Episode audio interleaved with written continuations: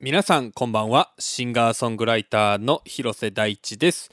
2023年5月15日月曜日今夜もスタンド FM にて生放送でお届けしていきます。最後までお付き合いどうぞよろしくお願いいたします。ということでですね、えー、昨日はですね母の日でした。ということで、えー、皆様何か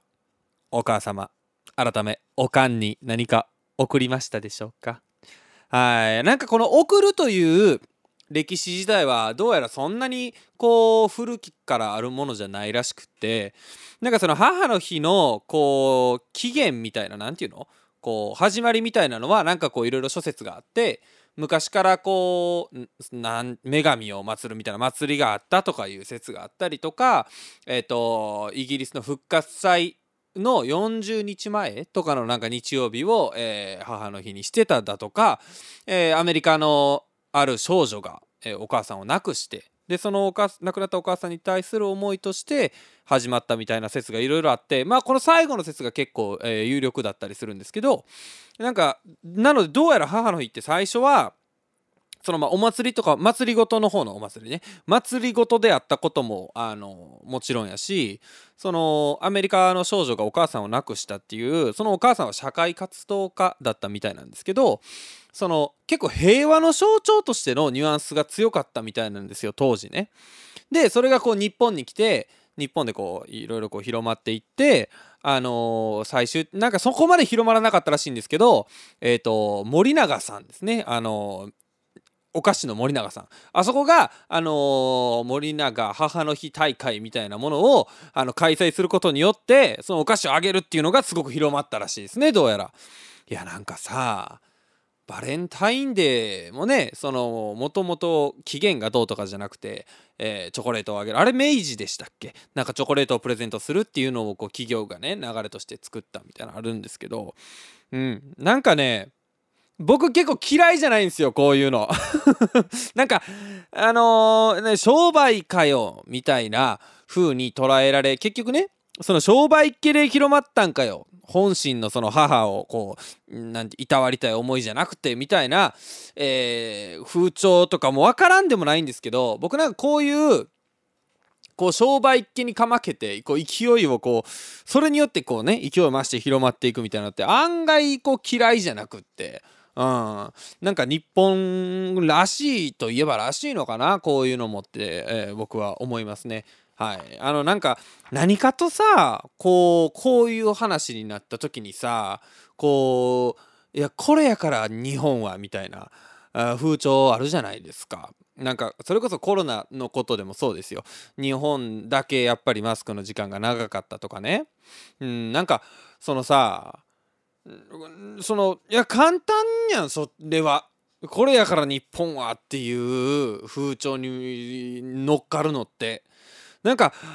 でもさそのこれやから素晴らしいあなこ日本人って感じやなコロナのマスクとかにしてもそうですよ。日本人って感じやなっていう気がしてそれがその結果として功を奏したかどうかはさておきあの俺結構好きなんですよね。なんかあ日本って島国なんやなってこういう時に特に思うというかそれ日本の特殊性みたいなね、うん、僕はなんかあのいい時も悪い時も結構こういうね日本っていう感じがする瞬間がねあの好きなんですよ。まあもっと言うとこれは日本に住んでる僕が思う日本に対するイメージであってなんかもしかすると海外でも同じような国ってあるのかもわからないしうんこういうのをなんかこううん愛国心ということにしておきましょう。はいあの日本を愛するという気持ちですね。あの僕は大切にしていきたいというふうに思っております。そんな母の日なんですけれどもねちょっと前置きが長くなってしまいました。すいません。あの僕母の日って20生まれてこの方26年間何かをあげたことがないんですよ。いや当たり前のその0歳の時とか絶対あげないですもん。ねまあまあいいとしてそのねな何か母の日にこうプレゼントを送ったことがなかったんですよこれまで。ほんであのー、こまあ、今年はね母親にこう送ったんですよそれこそあのちょっとしたお菓子をね。ほんであのー、僕その記念日だとかこう誕生日だとかこうそういうのを覚えるのがすごく苦手でそのなしたくないという気持ちがあるというよりかはなんかこうその日だけすごいスペシャルな感じがするのがちょっと違和感なんですよ。ケーキだって食べたい時に食べればよくないっていうところがなんかいやそういうことじゃないねんっていう気持ちもわかるんですけどなんかちょっと性格的にね、えー、そういうようなところがあってあの、僕はそういう誕生日とかすごい苦手なんですね。誕生日が苦手っていうかおおその覚えてられへんのですよ。多分その一生懸命すぎて分からへんっていうのがあるんですけど、うん、一方でね兄貴はね僕の兄は結構そういうことをしっかりするタイプなんですよ。それはそれこそあまあでもこうなってくるとこう覚えてられへんというよりかはあの、うん、僕の不徳の致すところだと思うんですけれども。あのこう兄貴はなんかこう断るごとにプレゼントとか送るんですよね。そういうのすごい素敵やなと思うんですけど僕はついついねこう忘れちゃうみたいなところがあってね。まあそんな26年間を過ごしてきたわけで、えー、今年おかんにあのー、まあちょっとした洋菓子をねえー、あれ？モンブランって洋菓子でいいんですか？名前的にはすげえ洋菓子っぽいけど和菓子なんかな？まあいいや。あのモンブランをね送りましてなんか東京で話題のみたいなやつ。あそういうのおかん好きなんですよ。あのうちのおかんねインスタグラマーなんで そういうあの今流行りのみたいなのはあのあ送これ送ったらインスタグラムにアップするやろうなと思ってこう送ったみたいなとこがあるんですけどね。で当のおかんからはあのその日ねこう郵便が届いた宅配が届いた金曜日に僕送ったんですけど金曜日にあのこう写真が来てありがとうみたいなんとと一緒に「何かあったん？怖いっていう LINE がありましていやどうやらその広瀬大地がそんなことをするはずがないと。でなんか例えばあの誰かに言われて送ったんじゃないかとかもしくはいあのものすごくあのホームシックになってるとかね。そんなことなんちゃうかなとあのおそらく思われてしまいましてですね。あのしっかりインスタグラムにも書かれたんですよ。え、息子2号から、えー、あの母の日の贈り物をいただきました。二十、えー、何年間いただいたことがないですみたいな。なんかその僕が子供の時言ってたらしいんですけど子供の時は毎日が毎日母おかんに感謝してるねんから母の日だけ急に感謝を述べるなんておかしいっていうあの僕のへりくつは子供の頃から変わってないんやなっていうエピソードと添えて あのそんなことを言ってたのについに送ってこられましたみたいな。ちょっとあの欲しい欲しいとか言ってたけどいざ来るとなんか怖いってあの僕インスタグラムにアップされてたんですけどね。えー、まあそんなおかんにはですねあのなんかあったんみたいな感じでしたからいやまあちょっとゴールデンウィーク結構こう暇やったからああそういやあの母の日やしなんか送ろうかと思って、まあ、今年は結構ゴールデンウィーク暇やってんみたいなね感じでこう言い訳をしといたんですけどあのねパタマンのおかげです。あの、パタタスマンデーで来週のメッセージテーマをねこうこう決めるわけじゃないですかで「あ母の日ですね」みたいな感じになってあの来週のメッセージテーマは「おかん!」っていうあれがなかったら送ってないですね だからあのー、まあ、どうやらパタマンをね、あのー、うちのインスタグラマーおかんはあのー、ちょこちょこ聞いてるっぽいんですよ。なんや話したらあのこの間あの兄貴とさ楽器屋に行った話とかしたでしょ？そのそういう時とかになんか不意に言うてくるんですよ。あの楽器屋行ったんやみたいなこととかね。だから、ね、ちょこちょこ聞いてるみたいなんですけど今日のタイトルはね「いかんせんおかん」ですから絶対に聞いてると思うんですよ。はいあのおかんあの聞いてると思うんですけどはいえー、パタタス星人のおかげで今年はモンブランが届いたということなのであの僕、えー、僕にありがとうとかもあるかもわからないんですけど、えー、パタタ星人にありがとうというふうに伝えていただけたらなというふうに、えー、思いますね。はい。あのそんな先週なんですけど俺ついてへんなーっていうあの一日がありましてねあの木曜日かな？木曜日にね。あまあ元をたどれば水曜日の夜ね。あの寝巻きの僕スウェットで寝るんですよ。でそのスウェットをおそらく高校ぐらいから着てるんちゃうかなっていうスウェットをずっと着ててでそれこそねもうねもう腰のゴムなんか取れてあるんですよ。でその腰のゴムが取れたやつを実家にいた時におかんがこうゴムを入れてくれてるんですね。そのお手製の。そんな大したやつじゃないですよ。えあおかん大したやつですよ。あのゴムをね入れてくれてるんですけどそのそのゴムがとうとう抜けてしまってで僕のその技術ではそれを戻せないんですね。うん、なんでもうこれはもう観念してスウェットを買わなあかんなと思ってね。木曜日あのユニクロに行こうと思いましてね。あのまあスウェットといえばユニクロみたいなイメージないですか？なんかこうちょうどいい安心感みたいなのあるでしょ？ユニクロって。ほんでそれユニクロに行こうと思ってね家を出たんですけど木曜日ねものごっつ雨やったんですよ。であもう雨やと思って。で僕普段やったら自転車で行く距離なんですよ。ユニクロなんかね。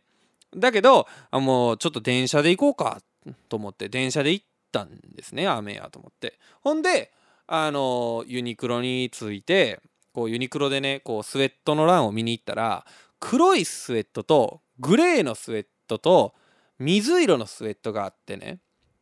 あの水色がとびきりあのとちょっと良くないかもしれないですね。ダサかったんですね。いやこれ僕の感覚ね。あのユニクロあるあるやと思うんですけどこれ。あの写真のあの方は白人の金髪の方があの上下水色のスウェット着てコーヒーみたいなの飲みながら本読んどるんですよ。あのもう明確にわかるんですよ。これは俺が来たらもうひどいと。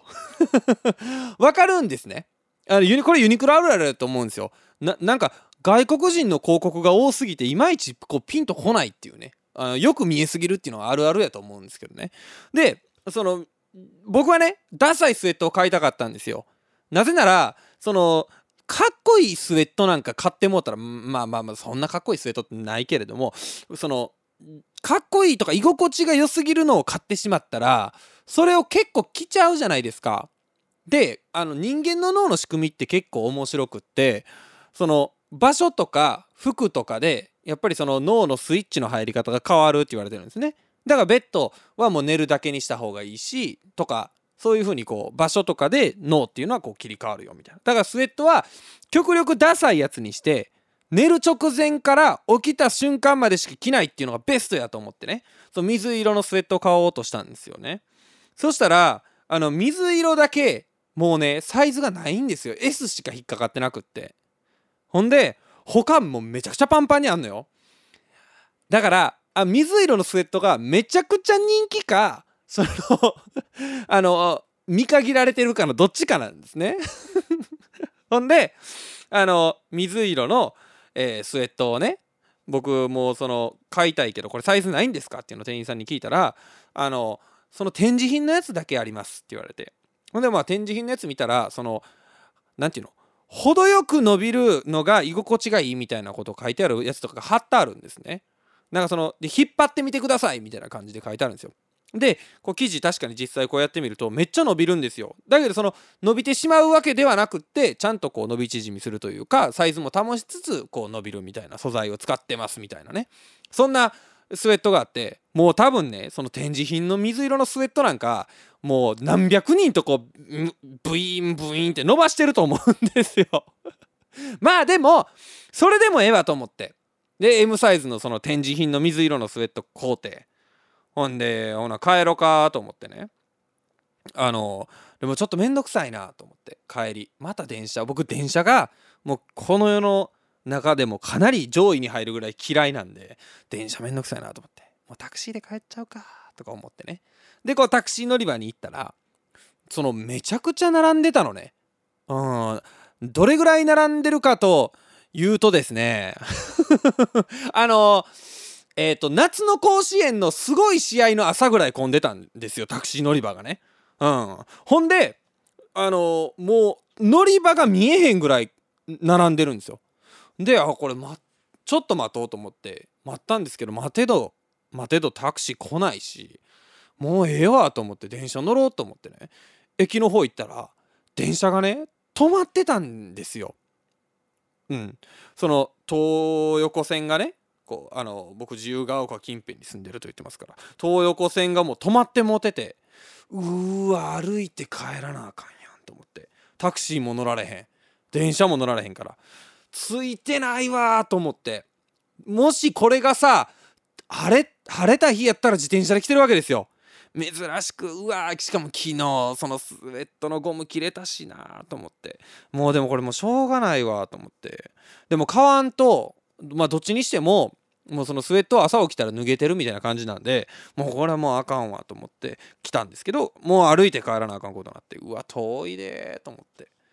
ほんでこう歩いてたんですよ。でまあ途中ちょっとコンビニなんか寄りながら、えー、コンビニでねなんかちょっと飲み物買うたりして出てたらさそのあこれこれ全然話の本筋と関係ないんですけどあのコンビニからおじいさんがねこう杖ついてこう出てきはったんですよ。もうあの一歩が物ごっつい小さいおじいさんいるじゃないですか。なんかその尺で歩いてたら家まで何時間かかんのみたいな尺で歩いてるタイプのおじいちゃんいるじゃないですか。あのタイプのおじいちゃんがアイス3つ買うてたんですよ。絶対無理やと思うんですよあのおじいちゃん。あのまだ1個買うてそのこの食いながら帰ろうかやったら分からんでもないんですけどもう3つ。しかもあの昨今のこうプラスチックごみ削減の時代のせいで手にアイス3つ持ってその30センチずつぐらいの歩幅のおじいちゃん歩いててこれかわいそうやなとか思いながらこれ絶対解けるやんとか思いながらこう歩いてこうキロを目指しててでもうずっと歩いてもう帰宅難民みたいな列になってるんですよそのもう歩道もねあもうこん嫌やわと思いながらで結局ミラクルなタイミングでタクシーが僕の真横を通ってあもうこれ僕タクシー乗ろうと思ってタクシー乗ってほんでこう「僕どこどこまで?」って言ったら「あのいや今日はもう大変でしたね」みたいなことタクシーの方言われてね「ああそうなんですよ。これなんか電車ね止まってるみたいで」みたいな話してて。そしたらねそのおっちゃんがね「あのいや僕はねあのね福島から東京に出てきたんだけどね」って言ってこう語り出してその15分ぐらいかなタクシー乗ってる。ずっとおっちゃんのエピソードトーク聞かされたんですよ。普通さその逆やん。そのあ今日はどこかお出かけやったんですか？とかさこうそういうの聞くのがホスピタリティじゃないですか。やのにそのおっちゃんの「いや僕は福島から出てきてね」みたいな。ほんで「あそうなんですか」みたいな「えいつ頃東京来られたんですか?」みたいな「いや僕が来たのはもう20年前ぐらいかな。福島で飲食店をやっていたんだけどね。あの畳むことになってねリーマンショックでそっから東京に来たんだよ。まあでももう福島にももう家族はいないからねみたいな感じで語ってて「ああそうそうなんですか。そうしたらもう全然帰らないんですか?」とか言って俺がこう質問してんのよそのエピソードトークにちょろっとずつ。逆やん絶対。なんで俺が その気使ってその聞いたらなあかんねんって思うしあとさその何？タクシー状況物語？喋り慣れななんていうの？毎回やってんのかなあのおっちゃんと思って。さ なんかせめてその今日あの電車止まって大変でしたねからその電車で止まってあの電車止まったエピソードトークやったらいいんですよ。でもそのいるじゃないですか。あの今日その話したかったんやろなとかあのお箱の話したすぎてどんな話題でもそれぶち込んでくる友達とかいるでしょ。あれやったんですよ。ほんでいやもう毎回その話してんのかなこのおじいちゃんと思って。もうきついわと思ってもうすっごい体力消耗して帰ってきて。でもあもう疲れた。まあそっからこう仕事して夜。あもう疲れた。もう今日はついてない一日やと思って。寝ようと思ったらスウェットがね履けないんですよ。でこれなんで履けへんかっていうとそのサイズ間違ってたとかじゃなくてねその伸び伸び素材って言ったじゃないですか。それがねもうね完全にあだなってるんですよ。その足通す時にその親指とかってこう何にも当たらずに出口までまっすぐ行くわけじゃないじゃないですか。その壁をこうザザザザザってこすりながら出口目指していくわけじゃないですか。うん、そんな状況やのにその伸び伸び素材やからその足がもう一回一回こうムインムインってこう引っかかって 全然出口にたどり着けないんですよ。なんやこれついてないと思ってあの結局我慢して毎晩もその何て言うの足の出口をこうまくって極力太もものとこまで持ち上げてから通してなんかあの分かります？あのストッキング履く時みたいにしてからやらんと履けないんですよ。もうこれもうついてない。もう先週はねそんなねついてない一日でございました。というわけで今週も始めていきましょう。広瀬大地のパートタスマンデー！改めましてこんばんは。シンガーソングライターの広瀬大地です。毎週月曜日22時にスタンド FM にて生放送しております。パタタスマンデー第37回。あのねついてないで言うとねこれもついてないなっていう話がね先週月曜日かなにありましてね。あの僕引っ越しをしてから初めてこう歯医者さんに行こうと思ってね。で初めての病院行く時ってすごい緊張するじゃないですか。なんかあどういう風な人なんやろうとかね。あそういう緊張をよそにその歯医者さんに行ったんですよ。であの歯医者さんにいろいろ相談してこうちょっと、うん、サービス精神を出してねなんかそのこの歯がダメですねみたいなことを言われていろいろそれに関してボケるんですけどなんかもう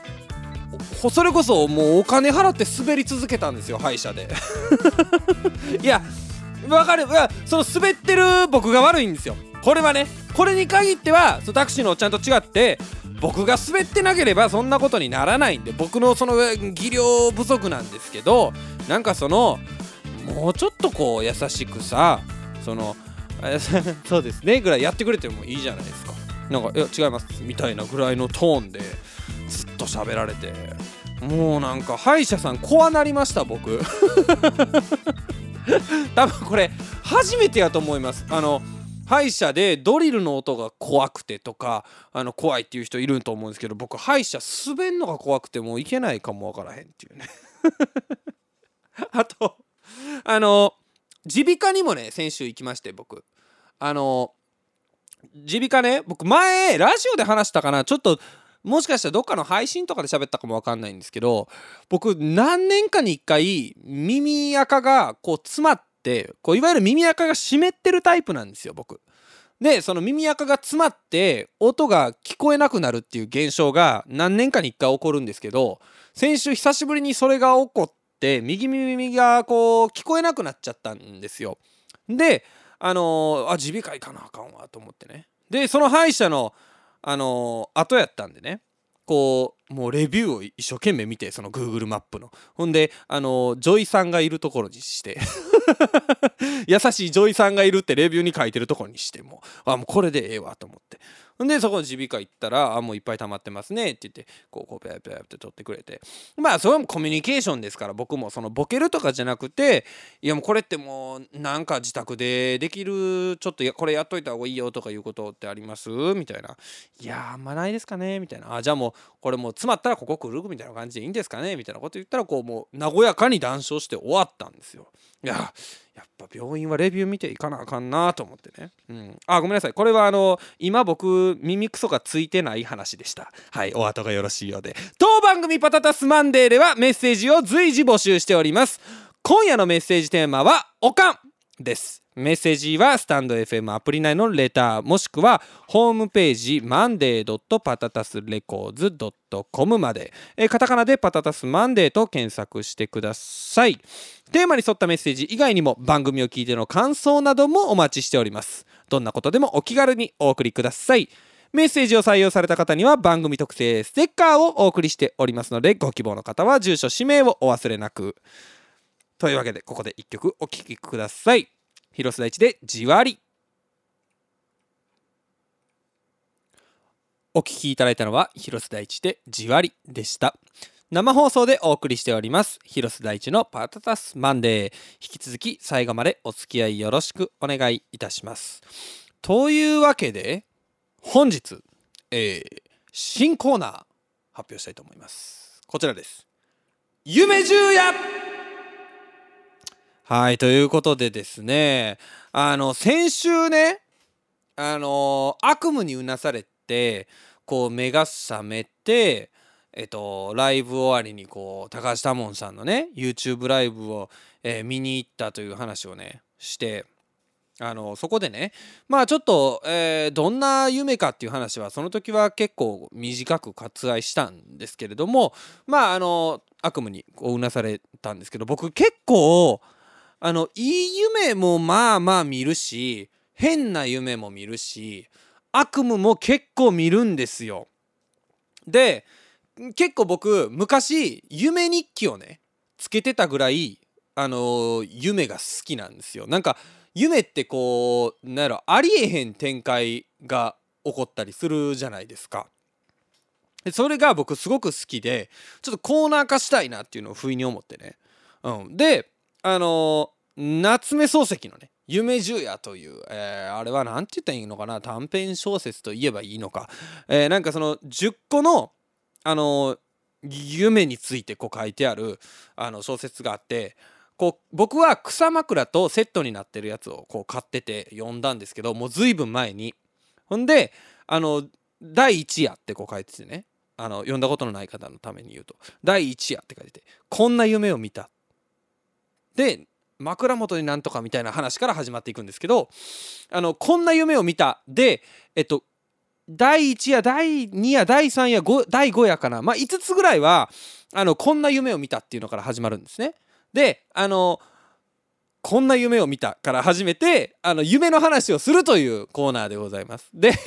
あの俺これめっちゃ、えー、なんやろな怖いなと、あの思ってるところがあってね。でこれ何が怖いかって夢の話って結構めちゃくちゃなんですよ。なんか例えばあの僕え昨日見た夢がなんかその北海道にね僕がいてあのすごいかいつまんちょっと尺があれなんでかいつまんで喋ると北海道に僕がいてねその川が北海道の川がこうあってねで川に川遊びをしてたらあのワニがこうわんさか出てきてでうわどうしたらいいんやろ？って思ったところに韓国人の方がねあの通りすがってでもこの日本語じゃ助けを求められへんくてねうん、ずっと「アリゲーター！アリゲーター！アリゲーター!」で起きましたっていう。あのそれぐらい、まあ、今のすごいかいつまみましたけどめちゃくちゃなんですよ。だからこれは企画として成立するのかっていうのはあの正直疑問です。ただ是非皆さんの夢を聞かせて聞かせていただきたいなと。これだけ言うとすごいなんかなんていうのかないい話みたいですね。その皆さんの夢を聞かせてくださいって でちなみに夏目漱石の夢十夜も結構めちゃくちゃなんですよ。なんかその枕元に立ってた女性の方が気づけば男性になっててみたいなこういうの夢ってあるでしょ？こうその人がなんか気づいたら違う人になってるみたいなのあるじゃないですか。なんかほんそういう感じなんですよ。だからめちゃくちゃでいいんじゃないかなと思ってね。うん、でなんか夢ってさなんやろなちょっと喋りたなりません？今日こんな夢見てん。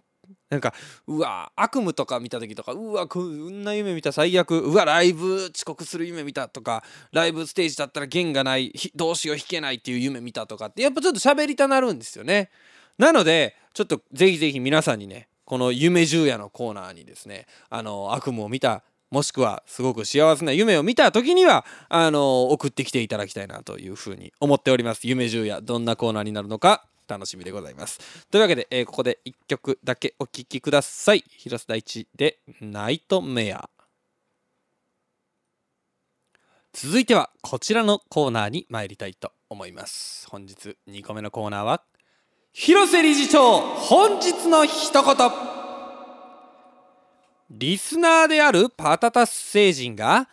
広瀬大地に言ってもらいたい言葉を送るコーナー。広瀬がリバーブをかけて深い声でお届けいたしますというコーナー。ちょっと久しぶりにですねあの前回企画成立以来ぐらいかもしれないんですけれども、えー、いただいておりました。メスましちゃって言っちゃったえー、いただいておりました、えー、メールご紹介したいなというふうに思います、えー、パトナスネームマーチャルさんからいただきました。ありがとうございます。昔とあるツイートをスクリーンショットで保存していたのでそれを原文のままお送りします。どんな人だって素敵なんだと勇気が出るツイートです。それではお願いします。なんかなんかこの振りなんかあれですね。なんかの番組で MC から振られたみたいでいいですね、えそれではどうぞ。お願いします。ということで、えー、行かさせていただきます。ちょっと初見で読めるかな。まあいいや。いきますね。ちょっと待ってください。あちょっと先に言っちゃうんですけどあの本日の一言と一言と思えないぐらい長いです。はい。いきますね。ダメな人も努力すれば輝けるかもしれない世界じゃなくてダメな人もダメなままで輝ける世界。これこそが輝きです。と押し付けてこない世界。こういう輝き方もあるよ。がたくさんある世界。そもそも輝くことを強要しない世界。かといって輝くことを腐さない世界。みたいなのがということであのリバーブって一文にかけると結構大丈夫でした？入ってきました？内容。いやなんか俺これすげえあの分かるなと思っててなんか僕の楽曲で言うと多分「The Way You Are」とかがそういう世界観なんですけどなんかそのなんやろなそもそもその輝かなければならないというこの人の世界ってすごい不思議だなっていうことを僕よく思うんですよ。なんかさまあよく言われる話かもしれへんけど犬とか、まあ、ペットで飼ってらっしゃる方想像して猫とかか、えー、想像していただくとすごい分かりやすいんじゃないかなと思うけどあいつら一日中さくっちゃねくっちゃねしてるじゃないですか。であの別にこう輝かなければいけないとか輝きたいとかいうそういうのって欲望としてきっとないと思うんですよね。まあもしかしたらあの散歩してる時に犬同士で吠え合ってるのとかは実は俺の方が輝いてるぜみたいなニュアンスがあったりするのかもしれないですけどなんか少なくとも僕がこう見てて思うに何かこう輝かなければいけないっていう認識があるとは思えないんですね。で僕が飼ってた亀もそうでした。なんかそのうんなんかその生きてることというかがすでに素敵でなんか食べたり寝たりなんかその生きるという生命活動そのものがこういわば輝きなんだと思うんですよね。まあそれこそこれこそが輝きです押し付けてるかもわかんないですけどまあ輝きというのかわかんないですけどなんかその生きてることがすでに素晴らしいと思うしこう輝いてようが輝いてるというのがちょっと何のことを言うのかにもよるかも分かんないですけどいわゆる成功を手にしていようが成功を手にしていなかろうが、えー、何かに燃えて盛り上がってようがそうでなかろうがなんかその生きていて生命活動を行ってる時点で僕はすごいこう素敵やなと思うんですよね。でなんか一方で、ね、このこの文面の中にあるのってそういうふうなこう人間の生命活動にのみこう与えられた輝きのような概念ってすごい不思議やな不思議やなっていうのを一つ思うのとあとはその人間って人間関係ってものが生まれることによってすごく複雑化するっていうのをすごく思っててなんかこうさ輝くことを強要しない。かといって輝くことを腐さない。要はなんかその人に対してそんなに関わろうとするっていうのがなんか面白いなと思うんですよ。なんか自分のことで僕結構自分のことで精一杯っていうのが大前提あると思うんですけどねなんかそのまあ例えばまあめちゃくちゃ僕輝きたいと思ってる方かと言われるとどうなのか分かんないですけどなんかぼ人にこう輝くこと共有をしてるよう強制してるようなあそんな暇じゃないんですよね。なんかその自分のことで精一杯というかね自分のその生命活動で精一杯みたいな感覚があってでもそうじゃなくてさ人に対して何かえこういう風にした方がいいよとかさこういう風にこういう風にするなよとかっていうのってなんか僕は結構鬱陶しいなと思うタイプやし一方ですげえなと思う時もあるんですよ。なんかそれだけさ人に対してこう思い入れがある熱があるってさすごいなと思うんですよね。僕の感覚からすれば。だからなんかあ人間って本当にいろんな性格を持って生まれてるんだなっていうのをあこういうことを考えるといつもあの思うなということをふと僕自身も考えさせられる、えー、メールでした。ありがとうございます、えー、なんかこのコーナーはね感動系ですよ。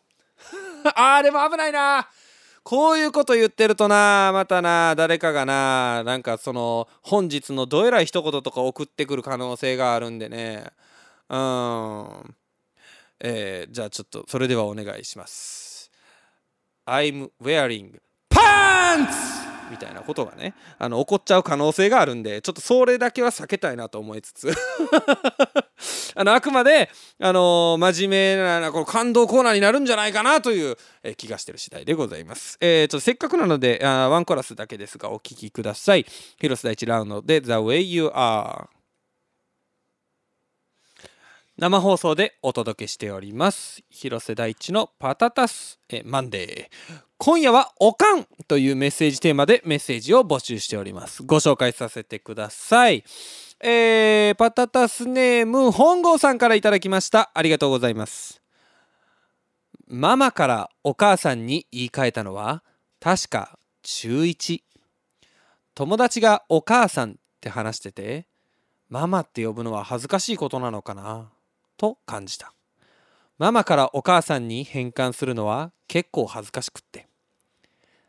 兄姉2人がいないのを見計らって夕飯の支度をしているお母さんに用事もないのに今だって思ってお母さんって呼んだ。恥ずかしくなってすぐに子供部屋に引っ込んだ。聞こえたかな？お母さんはどんな顔してたのかな？次の日はママって呼んだりお母さんって呼んだりふわついた。今年の母の日送るならマスクにつかないリップと温泉旅行。キャッキャしながら一休のサイト見て相談するんだ。ロマンスカーで箱根かな。連れて行きたかったな。写真のお母さんは若くて今日も笑顔で素敵だ。というメールをいただきました。素晴らしいですね。え 今日今日感動会ですか？なんか俺の序盤のあのあこれ耳垢ついてない話ですねっていうのちょっと取り戻したいな。いやめちゃくちゃいいしこれをさあのいやこれすげえ素敵な文章だなと思っててあのえちょこれこれ僕のあのあれですよ。勝手な推測ですけどあのお母さんは、まあ、あのおそらくはあのもうすでに会えない状況にあると思うんですね。まあ亡くなってるかもしれないしあのまあ亡くなってるとするならばその過去形であったりとかね写真のお母さんだったりねその亡くなっているということをその僕がもしこのメールを書くとしたら最初にあの例えば仮に亡くなってるとしてねあのうちの母は数年前に亡くなっているのですが、えー、思い返すと確か中1の頃ママからお母さんに変えました。みたいな感じで書いちゃうと思うんですよ。でそれをこう一切書かずになんかお母さんとの思い出の中からだんだんとそれがこう明らかになっていくすごいこう詩的なあの美しい文章だなと思いました。あ僕はすごくあの好きです。はい。あの素敵なメールありがとうございます。なんかあったかい気持ちになりましたね。これはね。素晴らしいと思います。えー、続きまして、えー、あそういえばでも俺はいつママからおかんに変えたんかな？いや飛び級してないです。多分ママからお母さん母さんおかんとかやと思うんですよね。でもなんかどの段階でそうしたかっていうのはうんなんか全然覚えてないな。ママって呼んでた記憶はあんまりないかもな。うん。まあない頃なんでしょうねきっと。なんかさまあ、あママってある種のさそのブーブーみたいなああいう赤ちゃん言葉っていうんですか？あれちょっとなんか正式名称ありましたよね。忘れましたけど。その音から連想される簡単な言い回しにすることによってその幼児期の子供のこう単語の習得をこう早くするっていうね。あのそういうような効果があるらしくていきなり車って言わされるとその車の発音が複雑だからこう覚えるのに時間がかかってしまって発語が遅れるっていうことがあるらしいんですよ。だから最初はあのブーブーとかワンワンとかママとかがどうやらその発語を早めるという意味においてはいいというようなことが言われてたりするんですけどなんかママも僕はそのうちの一つなのかなと思ってて多分ブーブー卒業した時にねママも卒業したんちゃうかなと思いますけどね、うん、でも記憶にある限りはあお母さんお母さんってのもあんま記憶にないな。母さんか母さん。母さんかおかんですかね。うん。あとあのうち父親があの母親のことを母さんっていうタイプの人じゃないんですよ。あの母さんとかあのお母さんこれしてとかそういうことを言うタイプの人間じゃなくてこうね名前で呼んでたりとかする印象が僕は父と母の間にあるんでなんかだからその見本がなかったんですよね僕多分。うん。だからおかんになったんかな。あんまり思い返すとちょっとそこってあの記憶がないですね、えー、続きまして、えー、パタタスネームチーボーさんから頂きました。母の日。皆さんは感謝の日だと思うのですが私にとってあまりいい日ではありません。このパターンもあるんですね。これまたちょっと涙ちょろりの可能性ありますよ。今までいろいろ贈り物をしたりもしましたがいい反応はなくいつも姉と比較されて育った私は引け目に感じていました。私が上京する日大型旅客フェリーに乗る私を母が見送りに来てくれて私は甲板に出て岸にいる母を見つけ何度も「お母さん!」と叫びました。しかし船のエンジン音でかき消されて母に届いていません。とうとう船は岸壁を離れ小さくなってゆく港。見送りの人々が帰ってゆく中母だけはいつまでもその場に立ち尽くしたまま出港する姿を私も小さくなるまで見届けていました。時は流れコロナ禍に突入する頃に病気がちだった母は倒れお見舞いも行くことができずこの世を去りました。最後に会った日なかなか美容院に行けない母の髪を切ってあげた思いで短く切りすぎだと文句を言われたっけ。離れて住んでいたのもあり親孝行できなかったな。いろいろあったけどありがとうねお母さん。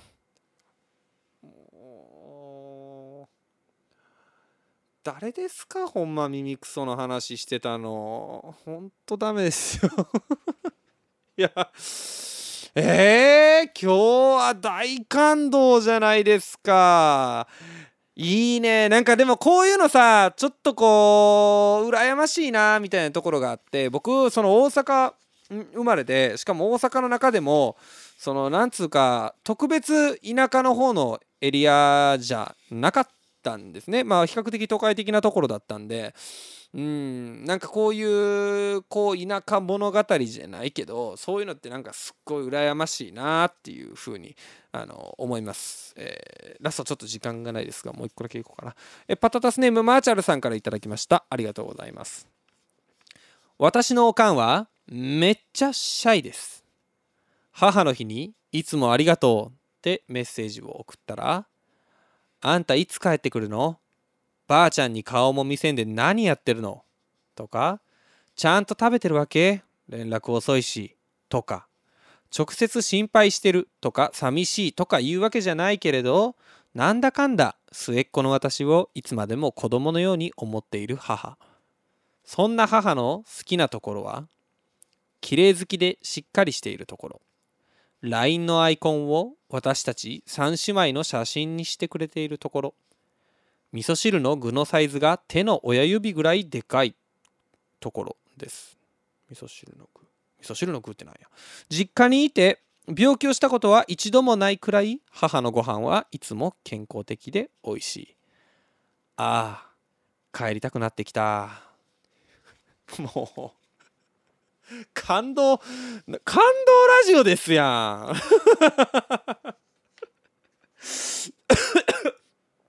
今週感動ラジオでしたか？そうでしたか？入り口間違えましたね。完全に。そうか。いやうちのおかんはねほんとねあのねあのインスタのフォロワーであの僕と競ってます。い、あのフォロワー数、えー、抜きつ抜かれつみたいな感じであのそろそろ抜くでみたいなことを言うてくるおかんでございます。今週もたくさんのメールをありがとうございました。ここで一曲お聴きください。広瀬大地でメモリーズパタタスマンデーそろそろお別れの時間です。今夜の放送はスタンド FM 内でのアーカイブはもちろん Spotify や Apple のポッドキャストでも無料でいつでも聞き直すことができます。今夜の放送だけではなく過去の放送のアーカイブもありますのでぜひチェックしてみてください。お知らせです。6月4日日曜日愛知県名古屋栄エリアにて開催される東海地区最大級のライブサーキットイベント栄スプリング2023への出演が決定いたしております、えー、チケット現在発売中でございますあの日程もね3日か4日わからなかったところ4日とえー、無事に発表されましたので、えー、詳細はですねチケットの詳細は、えー、栄スプリングオフィシャルホームページをご覧ください。そしてそして、えー、3月8日水曜日にリリースした最新曲「じわり」が各種サブスクサービスで配信しておりますのでぜひお聴きください。当番組パタタスマンデーではメッセージを随時募集しております。来週のメッセージテーマはついてない一日です。はい、皆さん最近あったついてない一日、えもしくはですね昔の話でもとびきりついてなかった一日の話、えー、もちろん耳垢がついてない一日の話でも大丈夫でございます、えー、募集しておりますメッセージはスタンド FM アプリ内のレターもしくはホームページマンデーパタタスレコーズ .com までカタカナでパタタスマンデーと検索してください。テーマに沿ったメッセージ以外にも各コーナーへのメッセージもお待ちしております。また、ツイッターでは、ハッシュタグパタマンで皆様の感想ツイートもお待ちしております。えー、そしてそして、えー、新コーナー、夢十夜へも皆さんの、えー、悪夢だったりとか、皆さんのなんか、ちょっぴり変な夢とか、あの送ってきていただけたらなというふうに思います。ぜひぜひでございます。えメール来ております。えパタタスネームはなしでございます。一人暮らししてる人なら分かってくれると思うけど、親からの仕送りおねだりする時一番最初から「お金送って!」はずうずうしいから最初に「元気最近どう?」とちょっと雑談してから「あのさ3万送ってくれない?」と送る大体うまくいくいつもありがとうお母さん 最後だけやんその 序盤序盤は仕送りライフハックのコーナーで送ってこいよ。さ感謝してる風でなんかそのしてないですね。俺最初あのパッとこのメールをねこうパッと見てそのいや母の日いろいろ物を送るだとかなんだとか、えー、ありますけれどもやっぱりお金をもらうというのも一人暮らしをしている息子からならそのね初任給で買ってもらったじゃないですけどそういう気持ちが嬉しいんです。だからあ3万送りましょうっていう話かと思ったら3万仕送り送ってくれへんかという話でいや